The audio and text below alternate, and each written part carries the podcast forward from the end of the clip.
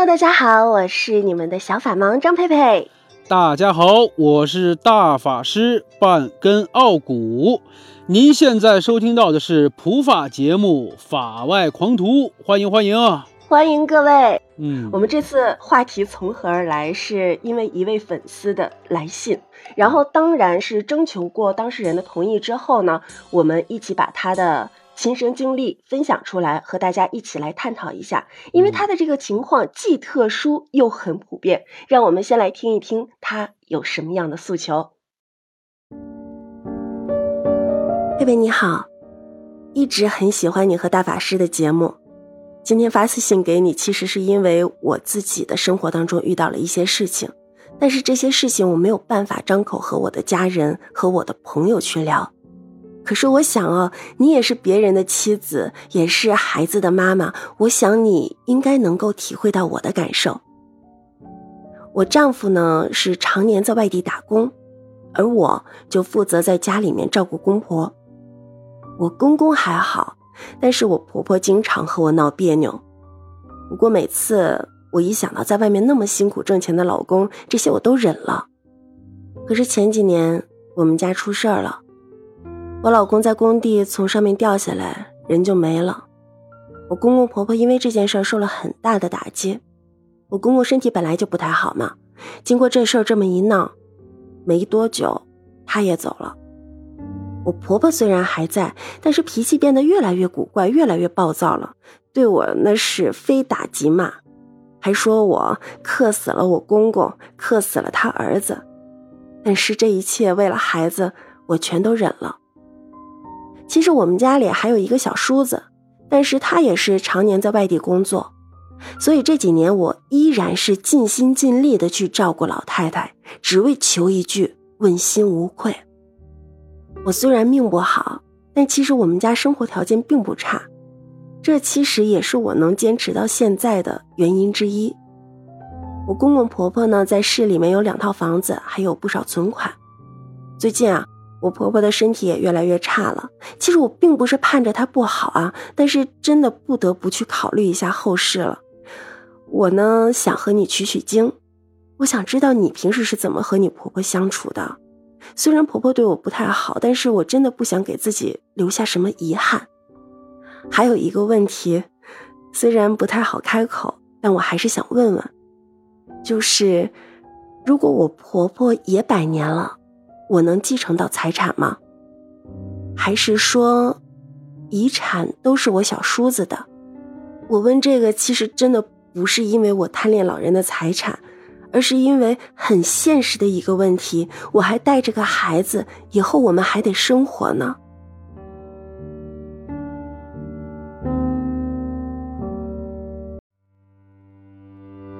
听过这封私信之后啊，我们可以发现呀，这个事情其实很平常，但是呢，他这个事情又比较特殊，哎呦，让人听了呀也挺揪心的啊。私信里边呀，它主要体现出了两个关键的内容啊。第一个就是想要向佩佩取取经，哎，如何处理好婆媳的关系？第二呢，就是想询问一下这个寡居的儿媳对公婆的遗产是否有继承权？恕我冒昧啊，佩佩啊，在这个婆媳关系当中，你应该比我更有发言权啊。都是局中人。你和你婆婆关系怎么样啊？那当然是特别的棒，是吧？哎，我媳妇儿跟我妈的关系也挺好的，真是这样吗？真的真的，这个虽然我听说过啊，有些婆媳关系处的不好，我一直也挺担心的。但是呢，后来发现我爱人和我妈这个关系之后，哎呦，我还是挺有成就感的。那我问一下，呃，你们和老太太一起住吗？一起住。哇，那这个是我完全没有想到。我跟我。婆婆的关系非常好，是因为什么呢？我自我分析啊，第一，我们不在一起住，这样就减少了很多生活当中的这个摩擦。你想啊，吃饭哪有筷子不碰牙的时候啊？自己跟自己亲妈还天天这这那那呢，对吗？尤其还是两个那么多年之后才通过一个男人认识了，然后成为了一家人的两个女人，这个关系很难处理的。在婆媳关系当中。你说这个婆婆和媳妇儿啊，她本来第一年龄有差距，生活阅历有差距，文化程度有差距，生活习惯也有差距。这样的两个人住在一起，有很多的不同，就容易产生矛盾。这是两个女人之间的这个角度，那你不想想中间的桥梁是不是啊？如果中间这男人要是懦弱，要是妈宝，或者说是纯粹的那种妻管严，就完全向着自己媳妇儿娶了媳妇儿忘了娘的这种，你就再好的两个女人都相处不到一起去。我既作为一个儿子，又作为一个丈夫呀，我觉得呀，处理好婆媳关系特别重要的一点就是我得给力，我得起到这个润滑的作用。你不能两边都挑事儿，你得两边都哄，哪怕有的时候用一些比较善意的谎言。会让妈和媳妇儿都很开心，我觉得这个男人就特别重要。再一个还有什么呀？这个儿子要是对他老丈人、老丈母娘不好，也有可能激化这个婆媳矛盾。哎，人跟人都是换来的，是吧？对，都是相互平等的。还有一点是什么呀？怎么平衡这个关系？经济，这个咱们刚才没有聊到啊，这个很重要。我妈有退休金，那我媳妇儿呢也有工资，谁都不用管谁要钱。谁都不用管谁要钱，这是一方面；双方又可以同时的给予对方一些经济上的援助，这也是非常关键的事情，对不对？如果说是这个儿媳妇啊，经济能力可能稍微会弱一点的情况下，她会在逢年过节想起来给自己的婆婆去购买一些礼品呀、礼物啊，这也是一种礼尚往来。那么从婆婆这边呢，在恰当的时候，在经济上面伸出一定的援手，这也是婆媳关系当中的一大润滑剂。对对对，这个说的非常好，可能会把一种索取变成一种付出。嗯，我们要讲求一种平衡，你不能一味的去索取，对不对？嗯，我们都在自己的能力范围内给对方最大的尊重。那么咱们总结一下啊，三点呗。第一点，这个作为丈夫和儿子这位。您得起好润滑作用，是吧？对。第二，非常重要，千万不要住一起，尽量尽量不要住一起，尽量不要住一起。对。第三点呢，就是经济上互相独立，经济独立之后才会有给予的能力，对吧？对。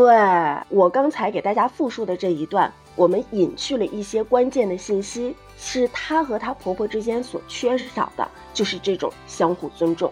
嗯。她婆婆看不到。甚至是不愿意去看到，或者是不愿意去承认她所有的付出，她呢，同时也把婆婆的所有的付出完全屏蔽掉了。真的，这个是双方的，我们不可能说这个婆婆真的就丝毫的不讲理，一丁点儿都没有做过付出。她毕竟是一个自己发的私信啊，从我的角度看，可能还是多少带点主观色彩吧。对这一点，我跟他也做了一个私下的一个交流，他也比较承认。他呢，也是说回去反思一下，重新梳理一下自己跟婆婆的这种关系。其实啊，婆媳关系是一个铺垫，他更想知道的是他。有没有公婆遗产的继承权？这就涉及到第二个问题了。在公婆呀都百年之后啊，寡居的儿媳能否取得公婆遗产的继承权呢？我们在信中可以听到一个关键信息：人家还有一个儿子呢，小叔子嘛。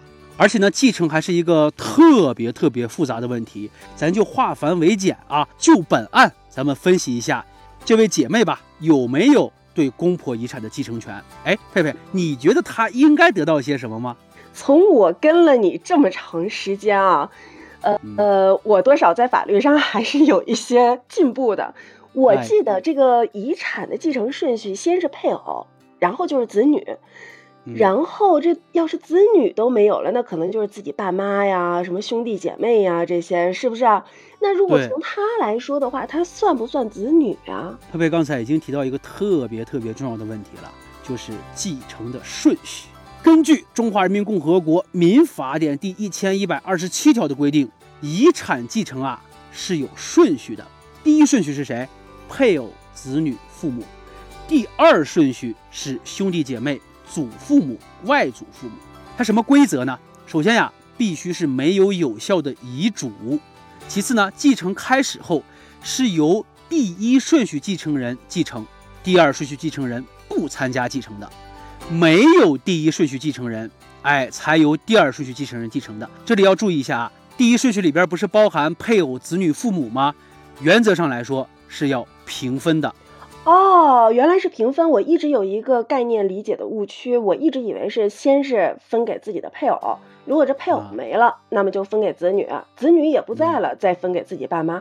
原来他们是平等的。刚才佩佩也提到一个关键的问题啊，他说儿媳算不算子女？你如果是子女的话，那就是第一顺序继承人了呀。你如果不是子女的话，这不管第一顺序还是第二顺序都没你啥事儿呀。哎，啊咱们国家的民法典呀又有专门规定了，在一千一百二十九条是这么说的：丧偶儿媳对公婆，丧偶女婿对岳父母，尽了主要赡养义务的，作为第一顺序继承人。那既然尽了赡养义务，就有继承权。其实呢，如果他对这个老人进行了这个赡养义务的话，那他就属于子女了，因为他把子女该干的事儿给干了。对，还是很有人情味儿的。那如果这么说的话，咱们来信的这位当事人，这位网友，他能够拿多少呢？首先，你得知道人家有啥遗产。你看啊，她的遗产继承呀，并不是从她婆婆百年之后开始的，是从她公公百年之后开始的。哦，对，他对他公公也有这个赡养的这个履行过的这个行为，对不对？对呀、你看啊，公公没的时候啊，公公和婆婆是不是人家有夫妻共同财产？对所以呢，公公那一半儿就可以作为这个遗产了。比如说，他还有个人财产，那么公公和婆婆的夫妻共同财产的一半儿，加上公公的个人财产，这部分就是他的遗产。好绕嗯好绕，你能不能给我举一个数字，让我更容易去理解？就比如说他们家有六套房子，然后他嗯公公个人有存款六万块钱，就这么举例子。他们家有六套房，公公有个人存款六万，公公的遗产是不是三套房加上自己的六万？哦，这个对对对，这一部分得分三份吧，一份给自己老婆，也就是她婆婆；一份给小叔子，也就是儿子，剩下的三分之一分给了儿媳，对吧？对对，那么现在这个资产分配是什么情况呀？是不是婆婆有四套房加两万块钱？对她先拿啊了这个夫妻共同财产的一半，然后再继承了这个遗产四套房，对。然后两万块钱的存款。那么咱们这位网友问的是啥？万一不幸的是婆婆也百年了，这事儿怎么办？婆婆现在有四套房，两万块钱，好比说她还有四万块钱的个人存款啊，那么这四套房和总共这六万块钱，是不是成了婆婆的遗产？对那么现在第一顺序继承人剩下几个了？他们俩，因为婆婆这么大岁数，应该也没有爸妈了，应该就剩他们两个继承了，对吧？平分呗。哎，所以就是说，啊，半儿撇。对，所以就是说，给儿媳两套房加三万块钱，给这个小叔子，也就是人家婆婆的亲儿子两套房加三万块钱，钱不钱的无所谓啊，就是这六套房子，你看现在这个儿媳就已经拿到三套了，但是呀，哎，关键在于哪儿啊？嗯，但是什么？转折一下啊，嗯，这个对于我们现在来说，这个只是理想状态。你要知道，啊。在遗产分配的情况下，你首先得没有遗嘱，嗯，这就有可能产生不尽人意的一些情况。哎，其实咱们这位网友他也没有奢望很多，他只不过是为了嗯。自己和孩子将来的生活做一个提前的小打算。嗯，其实跟他后来的这个后续的交流啊，他的流露出来的感情，并不是说后悔自己对两位老人付出这么多，但是得到了不公平、不平等的一个对待。嗯嗯，他更多的就是说，我照顾这两位老人是我应该做的，是我分内事。我把自己当成了你们家的人，我不管你们有没有把我当成你们家的人。你们儿子不在了，我老公不在了，然后小叔子又不在附近，又不在身边，那么两个老人终归是要有人照顾的。他之前在进行这个赡养过程行动的时候，是根本没有去考虑这个遗产的。是吧？人家出发点还是还是以孝为先嘛。如果万一这个老太太真就这么冥顽不灵的，真就嗯对儿媳就这么苛刻了，该怎么办？她这个赡养的这个行为是客观存在的，但是我们要如何去证实呢？如果到时候这个遗嘱真的没有儿媳的一分钱关系的话，她嗯能否使用法律的武器去为自己捍卫这一份应得的小回报呢？一个儿媳是否尽了赡养义务，它无非就是三点吧。第一点，有没有用时间；第二点，有没有给花钱？第三点有没有虐待？也就是说生活质量怎么样？无非就是这三点吧。对，啊，那时间上面该怎么证明啊？时间这方面其实是最好证明的。我妈天天跟我跟我们住在一块儿，你说哪个邻居不知道呀？您别说请人家当人证出庭了，你就是写份东西啊，人家给你署个名，这个就很容易认定的。哎，邻居证明，保安证明，楼下超市大妈证明，一块儿跳广场舞的阿姨证明，哪怕是说老人去接幼儿园孩子放学，那老师他能证明吧？对吧？啊，这个是为了证明生活在一起。那经济方面呢？经济方面无非就两个方面，一个是生活，二个是医疗。老人有时候有个小毛小病，或者有了大病啊，你总得给看吧。你说你不给老人看病，那能叫赡养吗？那那肯定是有点牵强，对不对？嗯如果有心的各位听众啊，这个地方要注意一下，真看病了，您把病历呀、那些票据那些都留存一下。哦，你还有付款凭证，对不对？对呀、你你说你作为这个负责人签字儿啥的，付款啥的，那都不是你签的字儿吗？你作为儿媳去赡养这个老人，你最后担了这份责任，你担了这份责任就是掏了钱了呀，对对不？对？哎，这就是在经济方面一个特别好的证明，我给老人看病了。嗯，那你说这吃穿这生活质量该怎么证明呢？你说吃好、住好、生活好，算是生活质量的一个好的体现吧？嗯，不一定。就说他们家有六套房，五套别墅，一套在这个城乡结合部，儿媳把老太太送到了城乡结合部这套里边，你赡养人家，把人家送到了条件最差的一个地方。这个我我懂了，我懂了，我懂了。啊大家有没有懂嗯？别人有没有听懂？你得证明你自己给老人提供了和你相当的这个居住环境，就 总之就是不能虐待人家。嗯，不能虐待。真的，啊其实赡养这个东西啊，更多的是从良心出发的这么一件事儿。嗯。所说的这些留存证据，去证明自己做了这些事，无非就是以备不时之需，因为我们没有办法去考验人性。嗯，更准确的说是，人性很多时候会让我们感到失望，所以这个只不过是起到一个小小的对自己的一个保护和尊严的捍卫的一个小手段。法律它总要讲证据的，对不对？你不要想那么阴暗，这个只是一个非常正常的一个做法。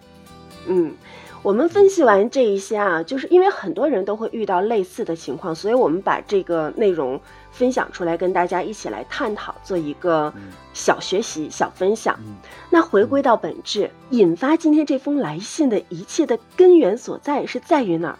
是在于他们的婆媳关系给了他极大的不安全感，极大的不确定感。那我给啊，我我给在听节目的，无论是男人、女人还是老人，一点点小意见。不管你是婆媳也好，还是丈婿也好，咱们之间要保持好一个尺度。我们是家人，但是是不是亲人呢？你们因为有共同所爱的人，才成为了一家人，对不对？但是我们一定要懂得站好自己的位置，懂得我们之间的这一个分寸和界限，条件允许的情况下，尽量尽量不要住在一起。那么不住在一起，我们平时是不是就不要去探望了呢？不是，嗯你作为一个晚辈，你要对长辈有一个尊重的一个态度。同时啊，你对你的丈母娘或者是婆婆展现出来的这这种爱护和尊重，其实是你家教的直接的表现。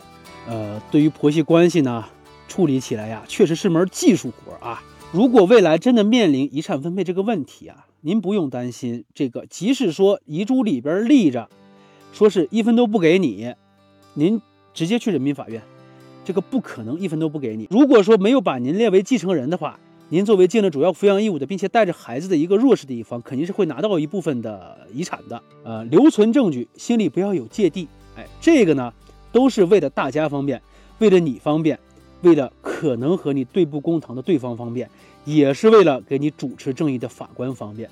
这是一个很正确的做法啊。还有呢，就是对咱们各位听众朋友说啊，这个问题呀、很敏感，我和佩佩讨论的那叫一个小心翼翼呀。哎，如果我们俩有说的不对的地方，还请各位多多海涵呀。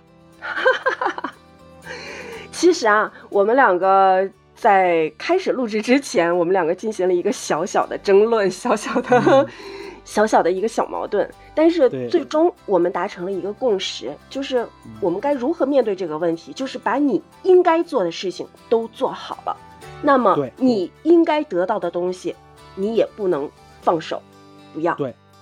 那么好啦，以上就是本期节目的全部内容。再次感谢您收听《法外狂徒》。同时，如果您有什么生活上、情感上，尤其是法律上的小疑惑、小疑问，可以完全像我们今天这位朋友一样私信给我们。我是小法盲张佩佩，我是大法师半根傲骨，相信我们两个一定会在不同的角度上给您一定的小启发。那么我们嗯下期不见不散啦！不见不散。